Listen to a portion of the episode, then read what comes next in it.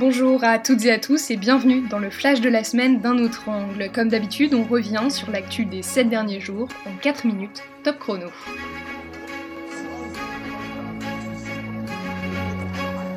Tout d'abord, la situation sanitaire préoccupante dans les Alpes-Maritimes. On y dénombre 577 cas positifs pour 100 000 habitants et un taux d'occupation des services de réanimation de 95,7%. Après avoir consulté les préfets et les élus du département, le gouvernement a instauré un confinement local pour les deux prochains week-ends et a décidé de maintenir le couvre-feu à 18h. Au niveau national, une dégradation de la situation sanitaire a été constatée ces trois derniers jours. Des mesures seront annoncées d'ici 8 à 10 jours. À Perpignan, la réouverture de quatre musées municipaux ne sera finalement pas possible. Le tribunal administratif de Montpellier a rejeté l'arrêté du maire Rassemblement national Louis Alliot. Malgré des protocoles sanitaires stricts, la justice a estimé que cette décision ne relevait pas de la compétence du maire, mais bien de celle du gouvernement. Le tribunal a toutefois défendu la nécessité de rouvrir les lieux culturels. La ministre de l'Enseignement supérieur Frédéric Vidal au centre d'une polémique sur l'islamo-gauchisme à l'université. Dimanche dernier, la ministre avait estimé que cette idéologie, je cite, gangrène la société dans son ensemble et l'université n'est pas imperméable. La ministre avait demandé le lancement d'une étude sur l'influence de l'islamo-gauchisme dans les travaux de recherche actuels. Samedi, 600 universitaires ont signé une tribune dans le monde dénonçant, je cite, la menace d'une répression intellectuelle et demandant la démission de Frédéric Vidal. La principale intéressée assure quant à elle vouloir préserver le pluralisme des idées à l'université. Lundi, la Nouvelle-Calédonie s'est dotée d'un nouveau gouvernement collégial composé de six membres indépendantistes et de cinq loyalistes. Toutefois, aucun président du gouvernement n'a pour l'instant été nommé à cause de divisions internes au sein du Front de libération nationale Kanak et socialiste. Début février, le précédent gouvernement avait chuté après la démission groupée de plusieurs indépendantistes.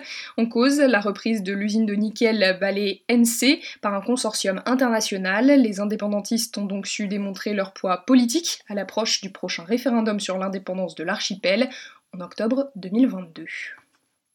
Lundi et mardi se tenait le G5 Sahel, groupe de coopération pour lutter contre le terrorisme dans la région. Emmanuel Macron a annoncé le prolongement de la présence française dans la zone des trois frontières entre le Mali, le Niger et le Burkina Faso. Toutefois, le chef de l'État a esquissé une stratégie de retrait en évoquant une évolution prochaine du dispositif militaire. En autre sommet cette semaine, le G7, les États membres se sont engagés à soutenir la distribution de vaccins contre le coronavirus dans les pays pauvres. 4,3 milliards de dollars supplémentaires seront investis auprès de l'OMS et Emmanuel Macron a proposé l'envoi de 13 millions de doses par l'Europe et les États-Unis pour vacciner l'ensemble des soignants du continent africain. Rappelons qu'en janvier, l'Afrique a connu un bond de contamination de 40%.